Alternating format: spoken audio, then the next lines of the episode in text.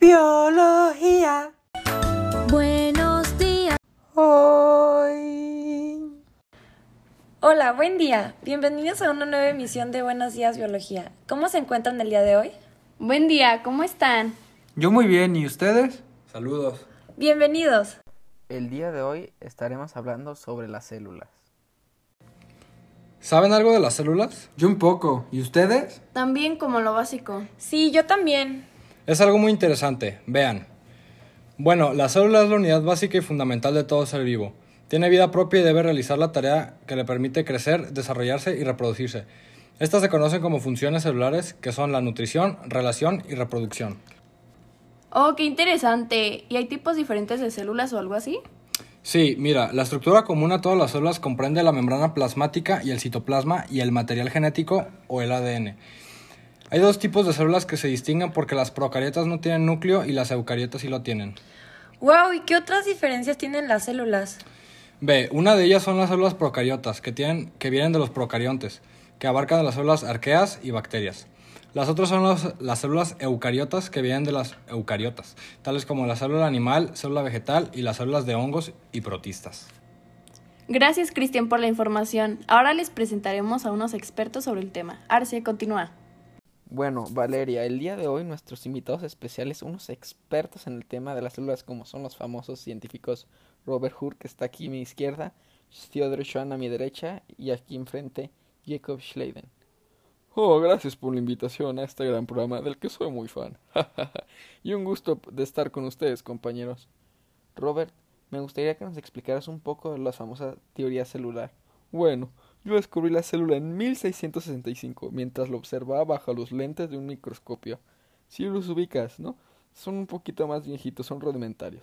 Estaba viendo un corcho y otros tejidos vegetales, y yo me percaté de una pequeña circulito que yo terminé llamando células.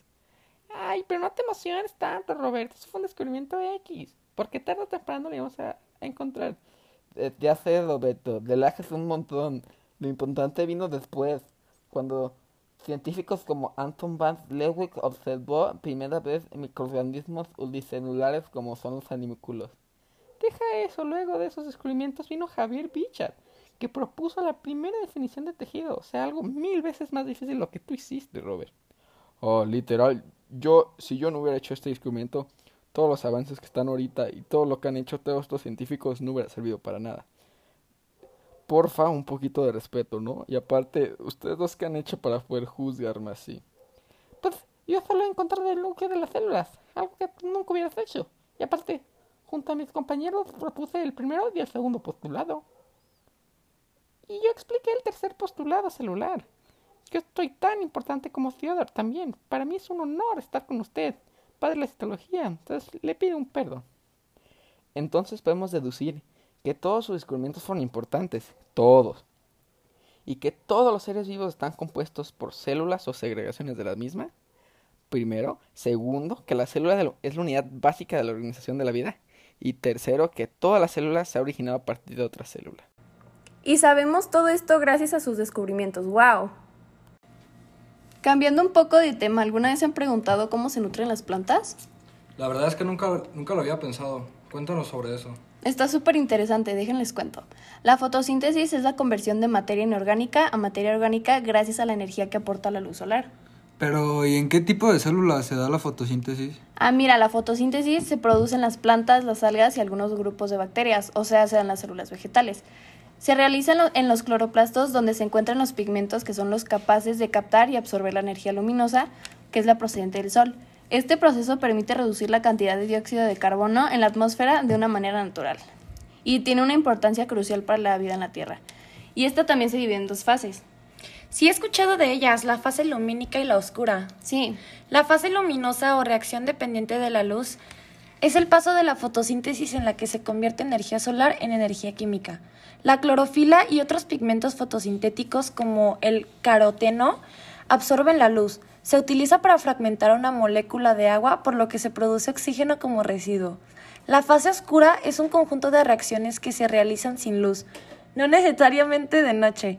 Durante esta fase, la planta convierte el dióxido de carbono y otros compuestos en glucosa. ¡Wow! ¡Qué impactante noticia! No sabía que la fotosíntesis tenía dos fases. Wow, de verdad estoy aprendiendo mucho hoy.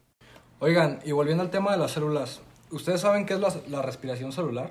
Yo sé acerca de eso, deja les cuento. Miren, la respiración es el conjunto de reacciones bioquímicas por los cuales compuestos orgánicos son degradados completamente por oxidación hasta convertirse en compuestos inorgánicos. Qué interesante, a ver, cuéntanos más. Se divide en anabolismo y catabolismo. El anabolismo aporta el crecimiento de las células nuevas, el mantenimiento de los tejidos corporales y almacenamiento de energía para utilizarla más adelante.